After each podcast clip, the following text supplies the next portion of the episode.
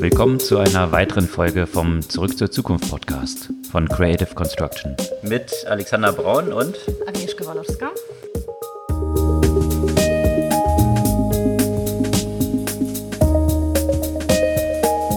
Was gab's Neues letzte Woche? Also natürlich die beiden Telenovelas gehen weiter. TikTok und der Verkauf oder Nicht-Verkauf schauen wir dann, besprechen wir gleich. Und auch du hast ja auch was zum Algorithmus von TikTok. Dann natürlich die weitere Telenovela Fortnite und Apple. Auch da gibt es wieder neue Entwicklungen. Auch Neues und zwar Positives von Airbnb, was vielleicht so ein bisschen in der Corona-Zeit überrascht, aber das erklären wir ja auch noch. Und richtig Positives, was nicht überrascht in der Corona-Zeit von Peloton. Die das haben phäno phänomenale Zahlen geliefert. Da können wir gleich noch ein bisschen zu erzählen, mhm. was da so hintersteckt. Und wenn wir schon bei Peloton sind, da gibt es ja auch mal ein Elektroauto-Vorstoß, also erstmal so einen Prototypen von Canyon, das eigentlich eine Fahrradkampagne ist. Auch dazu können wir gleich was erzählen. Und wenn wir jetzt wiederum bei Auto sind, da gibt es ja auch Neues von Tesla, was nicht ganz so positiv Exakt. ist. Zur Abwechslung mal was nicht so Positives, was den SMP und die Aufnahme darin oder die eben jetzt Nichtaufnahme angeht. Außerdem, was nicht ganz so positiv ist, aber auch nicht ganz so überraschend auch, ist, dass Deutschland bei dem Thema digitales Lernen im Kontext von Corona im Ländervergleich sich natürlich ganz hinten anstellen kann. Und was es sonst noch gab, was ich interessant finde und wo ich immer wieder denke, da gucken wir eigentlich viel zu wenig drauf. Und zwar nicht nur wir, sondern so insgesamt wir so im Westen. Und zwar da gab es paar auch interessante Finanzierungen in Insurtech und Fintech in den Emerging Markets. Und ansonsten hat Facebook Facebook wieder neu erfunden. Und da erzählen wir auch nochmal was, was wir damit meinen. Neu oder alt? Back oder to the roots. Neu oder alt, genau. Bevor wir in die Tiefe gehen mit den Themen, natürlich hier nochmal an dieser Stelle die kleine Erinnerung. Man kann unseren Podcast natürlich abonnieren und dann hat man den auch tatsächlich jede Woche am Dienstag früh in der jeweiligen Podcast-App. Und wir freuen uns natürlich nicht nur über die Abos, sondern auch über die Shares, Likes und Kommentare. Und damit gehen wir in die Tiefe der Themen für diese Woche. Wollen wir mal doch mit TikTok starten, oder? Wo wir das eigentlich schon jede Woche bearbeiten. Die Telenovela sollte man ja nach dem Spannungsbogen vom letzten Mal hier auch wieder weiterführen. Ja. Genau.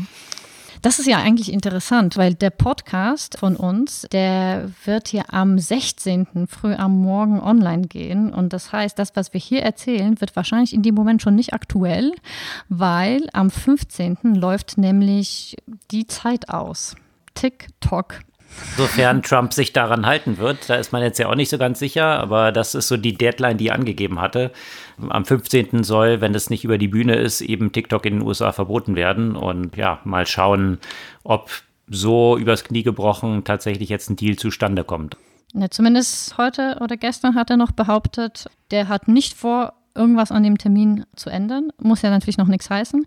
Aber auf jeden Fall muss sich irgendeiner, also entweder China oder USA, irgendeiner muss, wird sich da so ein bisschen bewegen müssen, damit TikTok in den USA weiterhin laufen kann.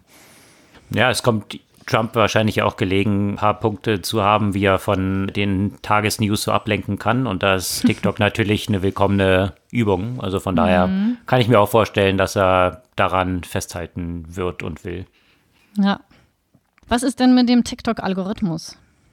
Ja, genau, da sind ein paar News zu rausgekommen. Dieser Algorithmus ist ja so der Kern, der TikTok so erfolgreich gemacht hat. Vielleicht noch mal ganz kurz zum Hintergrund. Im Unterschied zu vielen anderen Plattformen, ob es jetzt Facebook ist, ob es Instagram ist, werden auf TikTok einem automatisch gleich bei der ersten Benutzung Inhalte nach oben gespielt und ohne dass man jetzt bestimmten Leuten folgt oder Freunde dort auf dieser Plattform hat, mhm. kriegt man Inhalte angezeigt, die spannend sind. Ja, also so zumindest die Hypothese, der Erfolg gibt ihnen recht, scheint ganz gut zu funktionieren. Die App ist so sticky wie kaum eine andere. Leute verbringen da extrem viel Zeit drauf und gleich vom ersten Nutzen an. Und deswegen ist dieser Algorithmus eigentlich so dieser Kern, der so das Wichtige dieser Plattform ist. Und mhm. jetzt hat sich da TikTok ein bisschen auf dem High-Level zumindest in die Karten schauen lassen und ein bisschen was zu diesem Algorithmus ausgesagt. Und das läuft tatsächlich so ab. Viele kennen es ja wahrscheinlich auch von Netflix. Wenn man dort eine bestimmte Show oder einen Film schaut, werden einem danach ja andere Sachen empfohlen. Und da hatte Netflix vor ein paar Jahren auch so ein Challenge mal angesetzt. Sie versuchen natürlich immer vorherzusehen, welche nachfolgende Show als nächstes empfohlen werden kann und ob das bei dem Nutzer gut ankommt. Und das ist natürlich ziemlich die Kunst, gerade bei so Content-Geschichten, das zu identifizieren. Und TikTok geht dort so vor, dass sie, wenn jemand das erste Mal TikTok nutzt, ihnen acht unterschiedliche Videos, die ziemlich populär sind auf der Plattform, am Anfang zeigt und dann eben misst, welches dieser Video die stärkste Interaktion hat. Also, dass man es zu Ende schaut oder in einer Form, dass man es liked zum Beispiel, weiterblättert. Das wird eben gemessen. Und diese acht Videos kommen so aus unterschiedlichen Kategorien und das ist so die erste Einordnung, die sie dann als Info über den Nutzer haben. Und ein Algorithmus identifiziert dann, welche Videos so ähnlich sind. Das können bestimmte Audiosignale aus dem Video sein, das können ähnliche Nutzer sein, die einem ähnlichen Cluster zugeordnet sind. Und so werden dann neue Videos vorgeschlagen. Und das finde ich irgendwie ganz interessant, weil wir ja vor, hm, wann war das? Bestimmt. Vielen Jahren. sieben Jahren, äh, glaube ich, etwa, mhm. auch eine App entwickelt haben, wo es um ein ähnliches Thema ging. Jetzt nicht um Videos, acht. aber acht Jahre, genau. eine App entwickelt haben, wo es um Recommendations in der Offline-Welt geht. Konzerthäuser, Bars, Restaurants, Hotels, was auch immer. Welche Sachen könnten für Nutzer relevant sein? Und da sind die Präferenzen ja ganz unterschiedlich. Die einen mhm. mögen halt Starbucks und die anderen mögen halt irgendwie diesen kleinen Coffee Place um die Ecke. Und das zu identifizieren und nicht dem Nutzer nur die kleinsten gemeinsamen Nenner vorzuschlagen, das ist genau diese Kunst, um sowas relevant zu machen. Und da haben wir witzigerweise von dem Aufbau dieses Algorithmus in einer ganz ähnlichen Weise eigentlich so gearbeitet, um möglichst viel von dem Nutzer am Anfang ohne eine starke Interaktion von dem Nutzer oder explizite Eingaben zu erfordern, zu identifizieren und dann auf Basis von Clustern und Ähnlichkeit mit anderen Nutzern wiederum Empfehlungen aussprechen zu können. Also so ein Relevance Graph statt Social Graph. Also Social Graph wurde ja das, worauf sehr stark die ersten Recommendation Apps alle basiert haben. Ne? Also auf dem, was deine Freunde mögen, obwohl ich ja häufig Freunde habe, mit denen ich ja komplett anderen Geschmack habe. Und das Gleiche bezieht sich dann eben auf TikTok. Und irgendwie so dieses Relevance Graph ist das, was uns beide ja eigentlich immer sehr beschäftigt hat in ganz vielen Kontexten, weil das richtig halt herauszufinden in allen Bereichen, sei es Video, sei es auch Networking, sei es Recommendations für eben Locations, das ist, finde ich, so genau das, wo die meisten halt hinwollen. Und das, genau wie du es beschrieben hast, war auch unsere Hypothese und unsere Überzeugung, auch vor acht Jahren schon, heute immer noch, dass jetzt nur ein Graph aufzubauen, der eine Relevanz ausdrückt über das, was meine Freunde gut finden, einen limitierten Aussagecharakter hat, wenn ich irgendwie 800 Freunde habe, die natürlich mhm. irgendwie so komplett verteilt über ganz unterschiedliche Interessen sein können. Mhm. Von daher die Relevanz eigentlich von den Freunden loszulösen und eher auf die Ebene tatsächlich der inhaltlichen Relevanz zu gehen. Und das ist ja genau das, was TikTok dort macht. Du brauchst da gar keine Freunde haben, trotzdem eine Relevanz zu kreieren. Und das finde ich auch immer noch faszinierend, wie katastrophal schlecht dort so eine Plattform wie Twitter immer noch ist, mhm. die ja schon lange unterwegs ist, die eigentlich recht strukturierten Content geliefert bekommt von den Nutzern, also in der Regel kleiner Kommentar mit einem Link zum bestimmten Artikel. Das heißt, was dort hintersteckt, kann Twitter ja ganz gut analysieren und daraus dann Ähnlichkeiten zu identifizieren mhm. und Nutzer vorzuschlagen und Inhalte vorzuschlagen, sollte eigentlich nicht so kompliziert sein. Aber da ist Twitter immer noch in diesem ganzen Onboarding-Prozess so katastrophal schlecht, weswegen sie auch so hohe Abbruchraten haben. Leute, die jetzt sich lange mit Twitter befasst haben und dort lange ihre relevanten Nutzer kuratiert haben, um dann relevante Infos zu bekommen, für die funktioniert es super. Für neue Nutzer ist es mhm. immer noch ein Desaster und das sieht man eben an den schlechten Conversion Rates, die sie nach dem Sign-up dann von den Nutzern haben. Und das wundert mich ehrlich gesagt immer noch, dass so ein Milliardenunternehmen dieses relativ einfache Onboarding dort nicht verbessern konnten bisher. Mhm. Ja, absolut. Ja, das so ein bisschen dieser algorithmischen Relevanzthematik, die da bei TikTok drin steckt. Gab sonst zu TikTok noch so ein paar Infos, die jetzt Welt bewegend waren oder letztendlich das übliche, naja, übliche genau. weiter. Man versucht es irgendwie zu kaufen und gucken wir mal, wer es wird. Genau. Ich glaube, mehr China. oder weniger das. Und dieses Tauziehen zwischen China und USA mit einem ungeklärten Ausgang. Und ja, Tauziehen gibt es ja auch bei Epic Games und Apple. Also Epic Games nochmal der Entwickler von Fortnite und da muss man sagen, bisher ist relativ klar, wer da die Nase vorne hat. Ja, und das ist nicht gerade Fortnite. Also da kann man sich schon gerade ein bisschen fragen, ob die sich mit dem mutigen Vorstoß, so nach dem Motto David gegen Goliath, nicht so ein bisschen verkalkuliert haben, ob sie sich vielleicht schon gedacht haben, dass Apple so stark an den Pranger zu stellen und auch andere mitziehen, vielleicht in einem anderen Ausgang resultieren wird, als es das getan hat. Ne? Und im Moment ist Apple standhaft geblieben. Fortnite ja. bzw. Epic Games hat versucht, ja eine einstweilige Verfügung zu erwirken gegen Apple, die vorerst auch erfolglos war. Und äh, seitdem Fortnite aus dem Apple Store rausgeschmissen wurde, gibt es einen Nutzungsrückgang über mehr als 60 Prozent was die Daily Active Users angeht. Das ist natürlich genau. ein dramatischer Einbruch und da gibt es natürlich jetzt viele Diskussionen drum. Und das, was du gesagt hast, natürlich dieser David gegen Goliath, ich meine, das ist auch ein Multibillion-Dollar David immerhin, der das da stimmt. mit Epic Games unterwegs ist, aber natürlich im Vergleich zur Marktmacht, die Apple natürlich mit dem App Store hat, immer noch verschwindend klein. Aber und so ist auch so ein bisschen die Argumentation, die jetzt dahinter steckt. Es ist halt die Frage, dieser Vormarsch da von Fortnite oder von Epic tatsächlich der ist, dem auch irgendwie ein Gericht mitfolgen kann. Weil mhm. letztendlich ist die Diskussion ja eine berechtigte, dass man halt sagt, okay, welche Macht hat jetzt diese Plattform? Und muss hier aus Antitrust-Gründen, weil da ein gewisses Monopol entsteht, eingegriffen werden? Also sind diese 30 Prozent, die jeder dort abdrücken muss, wenn er irgendwelche Sales über seine Apps, die im App Store sind, dort ablaufen lässt, an Apple zahlen muss. Aber was Fortnite eben gemacht hat oder Epic Games gemacht hat, ist halt, dass sie einfach direkt gegen die Vorschriften des App Stores verstoßen haben und dann gesagt, okay, ihr könnt es umschiffen. Das sind ganz klare Regeln, die der App Store hat. Gegen die kann man ja juristisch vorgehen und mhm. die anfechten die Regeln. Bloß solange jetzt nicht ein Gericht festgestellt hat, dass sie recht haben und diese Regeln falsch sind und Apple da nachbessern muss, sind das zunächst mal die Spielregeln, die dort mhm. existieren. Und dementsprechend ist auch die Reaktion von Apple juristisch gesehen höchstwahrscheinlich eine, gegen die man nicht so viel anfechten kann, wenn sie mhm. dann halt sagen, okay, das sind die Maßgaben des App Stores, du hast dagegen verstoßen, deswegen wirst du ausgeschlossen. Bam. Mhm. Ja, und das war in der letzten Zeit dann noch in der Presse, hat sich das so ein bisschen geschiftet, das Sentiment, wo man erst natürlich, wie viele gesagt haben, wow, endlich mal jemand, der sich was traut gegen Apple ist es in der letzten Zeit in den Artikeln, die ich so gelesen habe, doch ein bisschen in diese Richtung geschiftet, dass sie gesagt haben, naja, sich jetzt nur als so ein Weltverbesserer darzustellen. Letztendlich ist Epic Games halt auch eine Billion-Dollar-Company und es geht denen auch darum, natürlich mehr selbst zu verdienen. Und es ist jetzt nicht nur so eine rein altruistische Übung.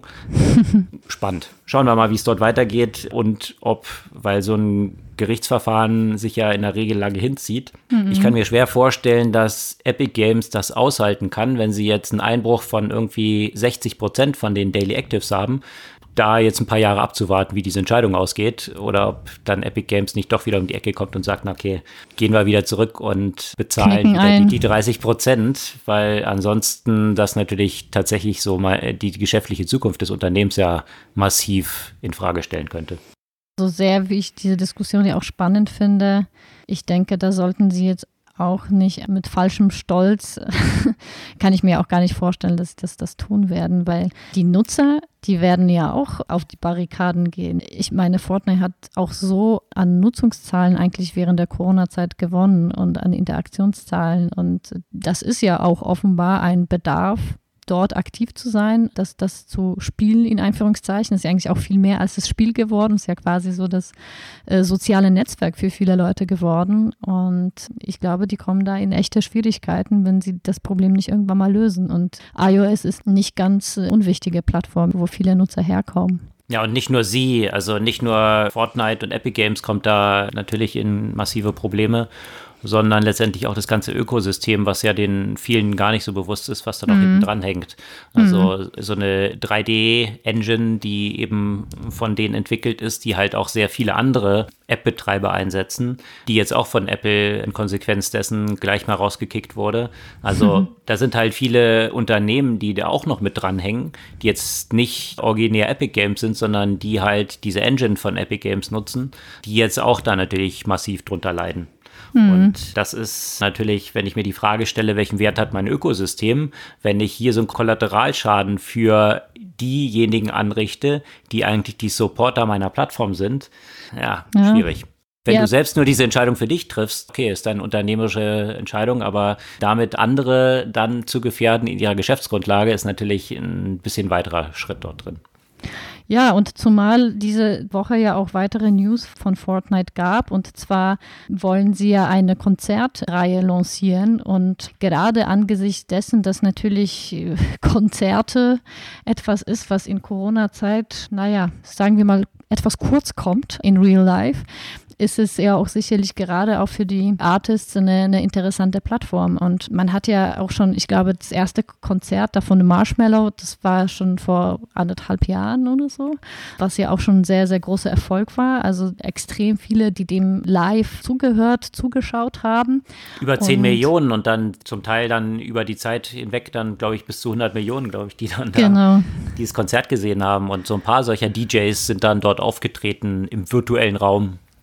Und deswegen, äh, wenn man sich das ja auch vorstellt, ne, dass das ja auch ein wichtiges Thema sein soll, dass sie jetzt anstoßen, ja, auch dafür wird es natürlich Konsequenzen haben, wenn eine ganze Plattform wie iOS da ausgeschlossen ist oder die Nutzer, die auf dieser Plattform unterwegs sind, daraus ausgeschlossen sind. Von daher. Aber das finde ich auch eine interessante Entwicklung, gerade mit diesen Veränderungen, also die Digitalisierung der Musikindustrie und die eigentliche Cash-Cow, die es dann lange war, bis jetzt irgendwie so Streaming angefangen hat, auch ein bisschen Geld reinzubringen, sind ja für die Bands tatsächlich oder die Artists die Konzerte gewesen mhm. und Tourneen, die jetzt natürlich in Corona-Zeiten komplett flach fallen. Und dieses Zusammenspielen jetzt von dieser digitalen Transformation dieser Branche und jetzt dieser Corona-Umstände noch, die ist natürlich fundamental mhm. für diese Künstler. Und da will sich jetzt eben Fortnite positionieren und künftig, auch wenn dann Tourneen stattfinden, wieder zu einem wichtigen Tourneestopp für jeden Künstler werden. Ja? Mhm. Ich kann natürlich in verschiedenen Städten auftreten, aber im virtuellen Raum dann Konzerte zu geben, das soll so eine zentrale Destination werden, wo keine Band und kein Künstler mehr drumherum kommen soll. Und das finde ich auch eine interessante Entwicklung, gerade wenn man sich so jetzt historisch das wieder so ein bisschen anschaut, so in Richtung Second Life. Weiß nicht, ob du dich daran noch erinnern kannst. Das sind ja genau ich diese Thesen. Ich bitte dich. Alexander. So, so, jung bin ich jetzt auch nicht mehr. das sind ja genau diese Thesen, die damals schon existierten und der Hype, der damals ja noch existierte, wo plötzlich jedes Unternehmen irgendwie ein Second Life sein musste und irgendwie, ich kann mich noch erinnern, ich glaube, die Bild-Zeitung dann eine eigene Second Life-Ausgabe äh, herausgebracht hat, die News aus Second Life berichtete jeden Tag. Es wollte tatsächlich so das reale Leben quasi in Second Life shiften und then suddenly didn't happen. Und aber wie es so häufig ist in solchen technologischen Entwicklungen, auch Ende der 90er Jahre mit der Dotcom-Bubble und dann waren alle, als sie geplatzt ist, sich sicher, ah, siehst du, wusste ich doch, Internet funktioniert nicht. Und dann halt mit 10, 15 Jahren Verspätung kommen genau diese Themen wieder auf und dann funktioniert es plötzlich, ja. Und das finde ich so eine interessante Entwicklung dort mit Fortnite, was eigentlich so ein Fortschreiben von Second Life in gewisser Weise ist und tatsächlich vielleicht jetzt auch solche Konzepte, Digitalisierung, Musikindustrie und Bands dann in so einem Kontext dann auch funktionieren kann. Hm. Ja, das ist ein ganz schön tiefer Einblick geworden. Müssen wir gucken, dass wir die nächsten Themen so ein bisschen kürzer vielleicht angehen, damit wir alles schaffen. Aber gleich apropos Destinations, ja, weil du sagst, es ist jetzt quasi so die Destination jetzt geworden statt den physischen Konzerten. Da äh, gibt es ja trotzdem ein Thema, was in dem physischen Raum stattfindet. Und zwar, die Menschen reisen ja wieder, nur reisen sie ja auch ein bisschen anders als vor Corona-Zeit. Und ein Unternehmen, das ja erstmal ja richtig gebeutelt war, natürlich von der Pandemie, kommt auf einmal auf neue Höhen und hebt der Hotellerie ja das Wasser ab. Und ja, warum ist es denn so? Ja, das ist tatsächlich ganz interessant. Airbnb jetzt mitten in der Corona-Zeit quasi, oder keine Ahnung, sind wir jetzt inmitten oder erste Viertel oder letztes Dreiviertel, man weiß es nicht. Irgendwo in der Corona-Zeit sind wir auf jeden Fall. Hat angekündigt, dass sie an die Börse gehen. Und das kann jetzt erstmal so ein bisschen verwundern, weil natürlich äh, Airbnb gebeutelt durch Corona ja zwischenzeitlich ein Viertel seiner Mitarbeiter entlassen hatte. Dass mhm. man ausgerechnet jetzt sagt, okay, jetzt gehen wir an die Börse, kann so ein bisschen damit reinspielen mit den Entwicklungen, die man dort gesehen hat. Und zwar ist das Spending, also die Ausgaben von den Kunden auf Airbnb mittlerweile 75 Prozent höher, als es im Vorjahresvergleich lag. Und das ist schon faszinierend zu sehen. Also, dass jetzt in Corona, nach einem kurzen Dip, den es da auch bei Airbnb natürlich sehr, sehr tief gegeben hatte, wo gar niemand mehr gereist ist, jetzt plötzlich 75 Prozent über dem Vorjahr liegt. Und das Interessante dahinter ist eben genau mit dieser Verschiebung von Hotels in die Richtung Airbnb, dass viele Leute jetzt keine Lust mehr haben, in Hotels zu sein, wo man mit mhm. potenziell mit vielen anderen Leuten in Kontakt kommt, sondern es vorziehen, eben so eine eigene Wohnung dann zu haben, die man ganz für sich hat und nicht mit anderen Leuten irgendwie interagieren muss und Gefahr läuft. Räume teilen muss beim Frühstück Exakt. und sonst noch was, ja. Ja, mhm. also das ist die eine Erklärung dafür. Die andere ist, dass auch diese ganze Thematik von Remote Office natürlich dazu geführt hat, dass sich jetzt viele Leute überlegen, na gut, wenn ich eh remote arbeite, warum arbeite ich denn dann aus meiner Wohnung von zu Hause remote? Dann kann ich mir auch irgendeinen schönen Ort in der Welt aussuchen und fahre dorthin und arbeite von dort remote. Mhm. Was natürlich dann auch noch natürlich besser in so einem Setting von Airbnb funktioniert als im Hotel. Und das ist so weit mit diesen Ausgaben tatsächlich gestiegen, dass es gab so einen Vergleich mit einer Hotelkette Marriott, dass jetzt Airbnb, was die Umsätze dort angeht, an der Hotelgruppe Marriott vorbeigezogen ist. Und Marriott liegt eben noch weit unter den Vorjahreszahlen. Mhm. Also eine ganz spannende Entwicklung, wie diese Corona-Disruption dann jetzt tatsächlich sich so unterschiedlich dann auch auf vergleichbare Businesses oder vergleichbare Needs auswirkt. Mhm. Apropos veränderte Needs im Kontext von Corona. Ein Unternehmen, Peloton, zählt auf jeden Fall auch zu den Profiteuren, um das nochmal zu erklären oder nochmal für die, die Peloton noch nicht kennen. Das ist so ein völlig überteuerter Bike, was man sich ja zu Hause hinstellen kann. Mittlerweile gibt es ja auch dazu auch ein Laufband, wenn man das bevorzugt. Vor allem mit dem Geschäftsmodell dahinter, dass man sich nicht nur das teure Bike, was irgendwie zweieinhalbtausend oder dreitausend Dollar kostet, äh, kauft, sondern auch noch das Abo mit den Trainingsplänen und den Motivationsvideos dazu. Und die gehen ehrlich gesagt davon aus, dass das jetzt nicht eine temporäre Sache ist, sondern dass äh, Corona wirklich auf Dauer diesen Need verändern wird und viele der Leute tatsächlich nicht zurück in die Fitnessstudios gehen, sondern dieses neue Normal, wie man das so schön mittlerweile nennt, tatsächlich über die Corona hinaus bestehen bleibt. Ja, da gibt es ja viele Diskussionen darum, was das neue Normal sein wird, sowohl was irgendwie Fitnessstudios angeht, was Offices angeht, was Einkaufen in Läden angeht. Wird man sehen, wie sich entwickelt, ob tatsächlich das dann permanent so bleiben wird oder in welcher Schattierung dazwischen. Was aber interessant auf jeden Fall auch ist, ist, dass Peloton eben jetzt ja Zahlen bekannt gegeben hat und die sind tatsächlich ja, phänomenal. Ja? Mhm. Also um 172 Prozent ist der Wahnsinn. Umsatz gestiegen. Ja? Und das Unternehmen ist mittlerweile auch profitabel. Das mhm. ist ja mal was Neues für viele von, von diesen jungen Unternehmen, tatsächlich jetzt schon Gewinn zu erwirtschaften. Und die planen jetzt in 2021 so um die dreieinhalb Milliarden an Umsatz zu machen. Also dreieinhalb Milliarden Umsatz mit dem Verkauf von solchen Bikes und dem Abo-Modell dann dahinter ist schon ein Wort. Und das Interessante, was auch in diesen Zahlen äh, zum Ausdruck kam, ist, dass die Treue der Nutzer auch sehr hoch ist. Also, dass die einen sehr geringen Churn nur haben. Also tatsächlich sehr, sehr viele von diesen Nutzern dort sehr treu dabei sind.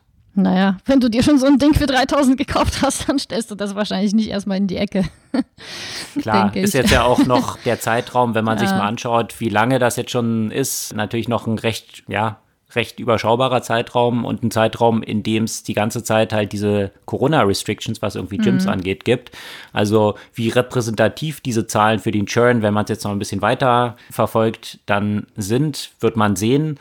Aber zumindest scheinen sie einen ganz guten Product Market Fit zumindest für diese Zeit jetzt erstmal gefunden zu haben. Und die Aktie hat sich natürlich auch vervielfacht seit dem Börsengang. Und ja, mal gucken, wie sich das da mit Peloton weiterentwickelt bin ich sehr gespannt. Also das war ja auf jeden Fall eine der Unternehmen, wo wir ja auch schon mal in dem Podcast ja auch eine gewisse Skepsis gegenüber dem Geschäftsmodell ja auch geäußert haben, auch als sie auf die Börse gegangen sind. Naja, wir sollten Besseres belehrt werden, zumindest vorerst. Aus der Bike-Welt gibt es ja auch noch andere Neuigkeiten, die ich ja persönlich ziemlich interessant finde. Also Canyon ist ja auch eine der großen Fahrradhersteller, von denen ja auch erstmal eine Phase gab, dass sie alle ausverkauft waren. Mittlerweile sind sie wieder lieferbar. Aber die News ist ja eigentlich eine andere. Und zwar haben sie ja auch einen Prototypen eines Elektroautos vorgestellt. Nur ist es ein bisschen anderes Elektroauto als das, was man von Tesla und den typischen Autohersteller kennt. Man könnte eher sagen, es ist ein Elektrofahrrad mit Karosserie. ich weiß nicht, wie man das am besten beschreiben kann. Wahrscheinlich sowas wie Flintstones. Flint, äh, wie heißen sie? Flintstones. Nur. Flintstones. Ähm, Flintstones, genau, mit Elektroantrieb. Und da habe ich mich natürlich gleich gefragt, ja, ist irgendwie interessant, weil ähm, da wird man zumindest nicht nass wie auf einem Elektrobike. Und braucht man dafür einen Führerschein oder könnte ich das vielleicht auch fahren? Auf jeden Fall finde ich das ein, sicherlich ein interessantes Prototyp auch für so städtischen Verkehr, ne? weil du wirst da sicherlich also zumindest wird das nicht jeder machen, irgendwie 200, 300 äh, äh, Kilometer auf so einem Elektrofahrradauto oder in so einem Elektrofahrradauto verbringen. Aber für den städtischen Verkehr wäre das sicherlich auch eine interessante Entwicklung. Zumal schneller als das Ding kannst du ja in der Regel eh im Stau nicht, durch die Stadt nicht fahren. Ist es zweirädrig oder vierrädrig und vier, passen vier, nur eine nee. Person? Vier, okay. Ja, ja, das hm. ist wirklich, das sieht aus wie ein Auto, nur, nur halt wird hier angetrieben mit der ähm, Elektrik und mit deinen Beinen. Also okay. du musst also da passen auch ein paar Leute rein dann, oder? Genau, passen da sicherlich hm. zwei Leute und Einkauf rein, ja. Okay, also das neue Tandem. Naja, ein bisschen cool, also ein bisschen cooler als Tandem, es gibt ja nichts Uncooleres als ein Tandem, Alex, ja. nee. Wollen wir hoffen, keine Ahnung. Paddel, Paddleboard. Sah, sah, nee, sah äh, zumindest äh, auch, auch recht amüsant aus. Das stimmt, ja. Geschichte. Ob es dann cooler ist, gucken wir mal. Ja. Also mehr so Tretboot als Tandem, würde ich sagen, wenn schon. Mhm. Mhm. Was natürlich auch nicht so sonderlich cool ist. Aber auf jeden Fall eine interessante Entwicklung. Mhm. Und wo wir bei Elektroautos sind und du Tesla erwähnt hattest, da gab es mhm. vergangene Woche auch interessante News, Freitag vergangener Woche. Tatsächlich, man hat ja immer gemunkelt, Tesla mit dieser unglaublichen Bewertung, die die jetzt haben, über 300 Milliarden, also so viel Wert wie VW und Toyota zusammengenommen und noch hm. mehr, also ein und ein Viertel mal so viel wert.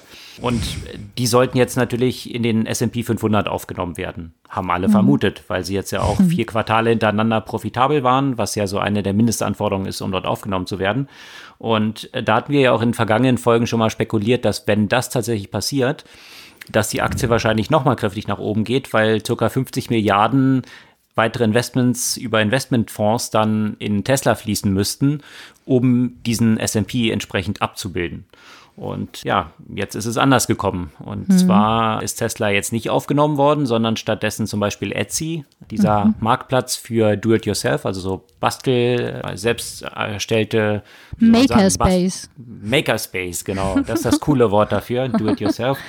Und die machen oder die haben tatsächlich nur eine Marktkapitalisierung von 13 Milliarden. Ja, mhm. wenn man da so 300 Milliarden, über 300 Milliarden von Tesla daneben liegt, denkt man schon, wow, und die werden aufgenommen und Tesla nicht. Und dann hat man halt so gemunkelt, woran das liegen könnte. Und wahrscheinlich liegt es doch daran, dass Tesla eben jetzt nur vier Quartale hintereinander profitabel war. Etsy hingegen schon seit 13 Quartalen Gewinne schreibt. Und vor dem Hintergrund ja, die Entscheidung wahrscheinlich so gefallen ist, dass man doch sich bei Tesla das erstmal noch eine Weile anschauen möchte, ob das jetzt so ein paar Ausreißer gewesen sind, dass sie profitabel waren und das demnächst wieder abschmiert. Ja, also von daher erstmal kommt Tesla nicht in den SP und das hat natürlich dazu geführt, dass am Dienstag, am Montag äh, vergangener Woche war ja in den USA Labor Day, also die Börsen waren geschlossen, am Dienstag die Aktie mal um 17 Prozent gefallen ist. Mhm. Jetzt hat sich wieder so ein bisschen erholt zwischenzeitlich, aber ist immer noch ziemlich weit von dem Peak jetzt entfernt, den sie zwischenzeitlich erzielt hatten. Und vielleicht kommen dann die Bären jetzt doch endlich mal zum Zug, die Tesla die ganze Zeit mit sehr blutigen Nasen geschortet haben. Ansonsten gab es noch eine ganz interessante Diskussion rund um AI und GPT-3. Hm. Zu GPT-3 hatten wir auch schon eine ganze Menge gesagt. Also so eine faszinierende Entwicklung, was ja jetzt runtergebrochen Analyse von Sprache angeht und Generierung von neuen Inhalten. Jetzt mal grob runtergebrochen, ja. Also, aber extrem viel, was man dort mitmachen kann. Ganz viele Ein Einsatzmöglichkeiten.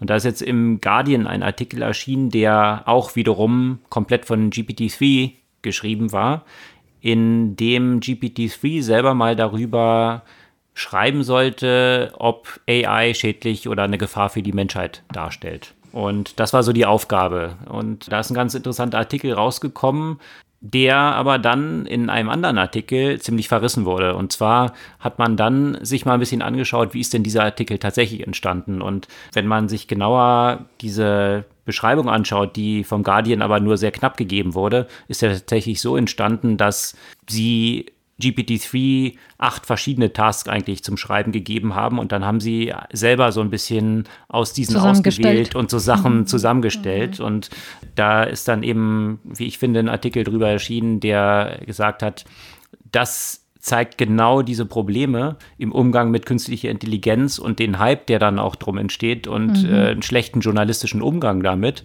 weil letztendlich, das haben sie als Beispiel dann in diesem Artikel genannt, ich kann mir auch irgendwie aus 50 Spam-E-Mails verschiedenste Passagen rauskopieren und die anderen wegstreichen und dann irgendwie so einen Text von Shakespeare draus machen aus diesen Passagen und sagen, guck mal, wow, hier Spam hat die Qualität von Shakespeare. Das ist aber so ein bisschen dann an Hahn herbeigezogen und nicht ganz aufrichtig, das eben so darzustellen.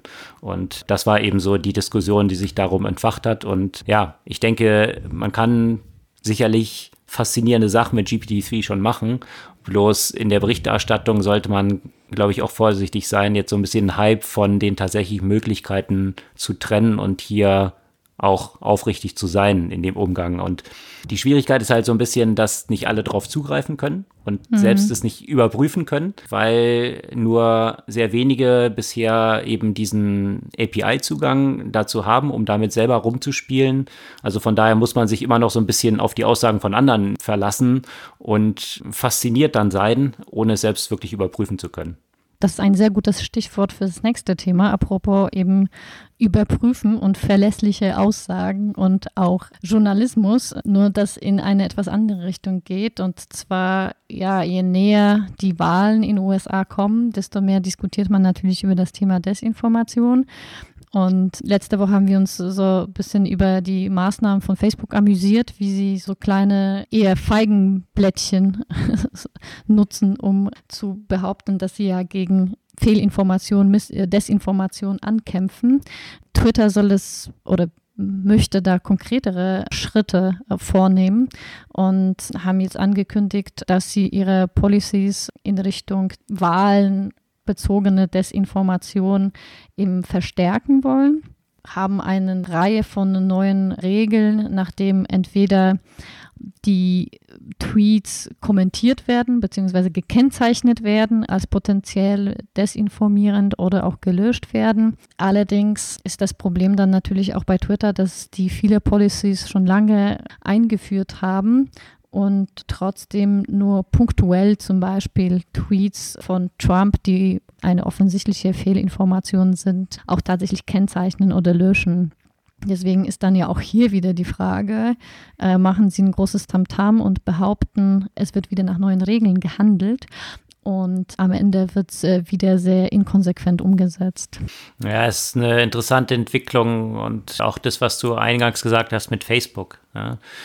Da hat sich Mark Zuckerberg ja auch vergangene Woche wieder zu ein paar Aussagen verstiegen, würde ich es mal formulieren, die auch dann, wie ich finde, zu Recht zu sehr, sehr viel Kritik wieder geführt haben, weil er gesagt hat, diese, diese ganze Debatte, die es auf Facebook gibt, dass Facebook irgendwie so polarisierend sei und so eine Plattform für Hass sei, das stimmt ja gar nicht, sondern die Gesellschaft hätte sich einfach so entwickelt, dass sie so polarisiert sei und das stellt nur eine Reflexion dieser Gesellschaft dar.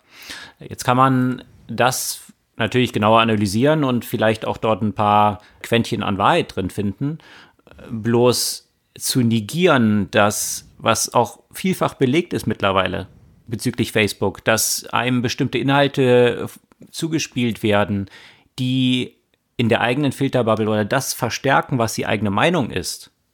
Und damit natürlich eine Verstärkung von Polarisierung zu erwirken, weil genau der Algorithmus so wirkt, weil die Stickiness von so einer Plattform wie Facebook eine höhere ist, wenn ich solche Inhalte ausspiele, die eine Meinung verstärken in eine bestimmte Richtung, dann ist es doch schon, also fadenscheinig würde ich dann als milde Formulierung dazu wählen, sich dort als Mark Zuckerberg hinzustellen und so einen Quatsch zu verbreiten, ehrlich gesagt. ja. Weil äh, das ist, hat natürlich sehr, sehr tiefgehende Auswirkungen auch, die damit dranhängen. Und dann, ja, eben mit solchen Feigenblättchen vorzugehen und halt erst dann auch gefragt worden, wie Facebook denn reagieren würde, wenn jetzt am Wahltag einer der Kandidaten, obwohl die Stimmen jetzt noch nicht fertig ausgezählt sind und die Entscheidung eigentlich noch nicht feststeht, den Wahlsieg für sich beansprucht. Hm. Dann hat er gesagt, ja, dann würde halt so eine Warnmessage dann an dieser Aussage dann stehen, dass es tatsächlich jetzt noch nicht fertig ausgezählt ist und noch nicht feststeht. In einer derart polarisierten Welt, wo jetzt die Leute schon auf die Straße gehen und sich irgendwie gewalttätig miteinander in Konfrontation gehen, dann zu glauben, dass so eine kleine Warnmeldung, ach ja, übrigens, äh, das stimmt, ist noch nicht bestätigt, dass das ausreicht, um äh, solche Ausschreitungen dann zu verhindern, das finde ich schon extrem fahrlässig. Also. Aber weißt du, da frage ich mich aber, okay, würde die Löschung zu etwas beitragen? Weil da kannst du genauso sagen, wenn zum Beispiel Trumps Team eben solche Informationen postet und das von Facebook gelöscht wird, es kann zu der gleichen Konsequenz führen, dass die Leute sagen, guck mal, hier werden Sachen gelöscht, in der wir einfach nur über den wahren Ausgang informieren wollen und die Medien haben wieder so ein, so ein Democrats-Bias und versuchen uns hier weißt du, klein zu halten und uns den Mund zu verbieten. Also das kann ja die gleichen Konsequenzen am Ende haben. Und da frage ich mich, kann es überhaupt eine Lösung geben? Ja, dass die Antwort hier keine einfache ist, das ist, glaube ich, klar.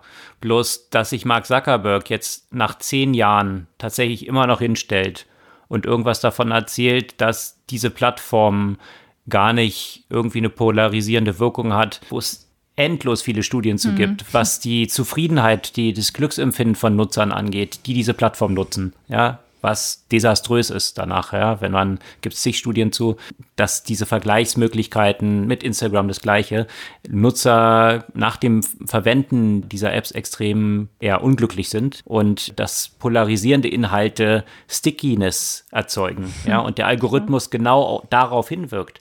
Mhm. Das dann heute immer noch zu negieren, das finde ich schon extrem verantwortungslos. Muss man schauen, er hat ja die ganzen Stimmrechte, damit immer noch die Mehrheit und es sieht nicht so aus, als ob er da in seiner Wahrnehmung der Realität ein bisschen weitergekommen wäre in den letzten zehn Jahren.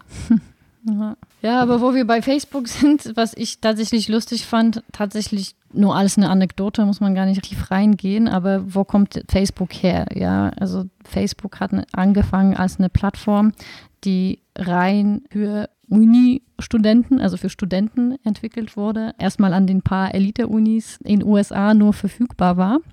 Und nach und nach hat sich das ja auf die gesamte Bevölkerung und auf die gesamte Welt ausgebreitet. Und jetzt hat Facebook wieder das Original Facebook gemacht mit Campus, was ein explizites Angebot eben an Studenten sein soll und wo man sich wieder wie bei dem Original Facebook nur mit der entsprechenden Uni-Adresse anmelden möchte. Vielleicht haben sie erkannt, dass das, was sie gemacht haben, eigentlich ziemlich scheiße geworden ist und versuchen es einfach nochmal vom Scratch. Zumindest auch was das Begeistern von jungen Leuten angeht. Wenn, mhm. ich, wenn ich das jetzt wiederum so isoliere und nicht meine Oma und meine Eltern auf der Plattform unterwegs sind, was ja schon mal ein Turn-off für alle jungen Leute, die irgendwie so First Mover auch sein wollen, ist, dann vielleicht das wieder in diese Richtung zu bewegen. Keine Ahnung, ob man das nochmal in der gleichen Übung nochmal so aufbauen kann. Vielleicht sollte das, äh, könnt ihr auch Studi Vielleicht lieber nicht. probieren. mm, ja, das Thema lassen wir jetzt. lassen wir jetzt so unkommentiert. Äh, aber nochmal kurz, weil unsere Zeit ist ja bald vorbei. Ein Thema habe ich ja noch angesprochen, und zwar die vielen Investments, die in den letzten Wochen stattgefunden haben in Finance, Banking und Insurance in den Emerging Markets. Und das finde ich halt so spannend, weil das einfach so ganz andere Konzepte sind, die, mit denen wir hier eigentlich so wenig zu tun haben. Und wir posten da ja auch Links dazu, da kann man sich ja am besten selbst durchlesen. Also äh, zum Beispiel Beamer, was jetzt 30 Millionen Finanzierung bekommen hat für so Micro- Health und Life Insurance, wo so ein bisschen diese Idee, die ja häufig in solchen Emerging Markets und existieren, nur halt nicht formalisiert, dass alle da so ein bisschen was, was die können, halt einfach so eine gemeinsame Kasse sozusagen beitragen um die schlimmsten Fälle, die in der Community halt auftauchen können, so abzufangen.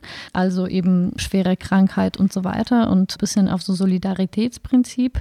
Und das ist ja auch noch eine kleine Finanzierung im Vergleich zu einem ja sehr ähnlichen Modell, das heißt Waterdrop in China, das sogar 230 Millionen Dollar Finanzierung bekommen hat, unter anderem zum Beispiel von Swiss Re in einem sehr, sehr ähnlichen Konzept. Und ich finde es halt immer sehr spannend, sich dort reinzulesen und anzuschauen, was es so für ganz andere Modelle äh, gibt, mit denen wir hier eigentlich wenig zu tun haben, weil einfach die Bedürfnisse ja auch anders sind und wie viel Innovation in den Märkten Märkten auch in dem Bereich existiert, die, naja, in dem es im Gegensatz zu Deutschland zum Beispiel eben noch nicht alles gibt, gefühlt, sondern wo es halt echte Needs gibt, die noch erfüllt werden müssen.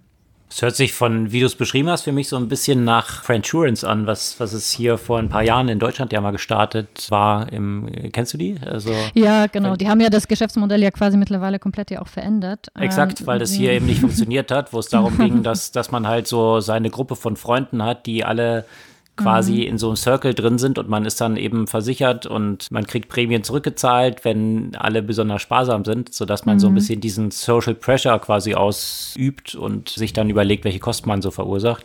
Das Modell hat aber, glaube ich, hier nicht so richtig funktioniert. War eben, wie wir es vorhin mit Second Life und Fortnite hatten und sämtlichen Modellen, die aus mhm. in der ersten Dotcom-Bubble nicht funktioniert haben und jetzt funktionieren, kann man ja schauen.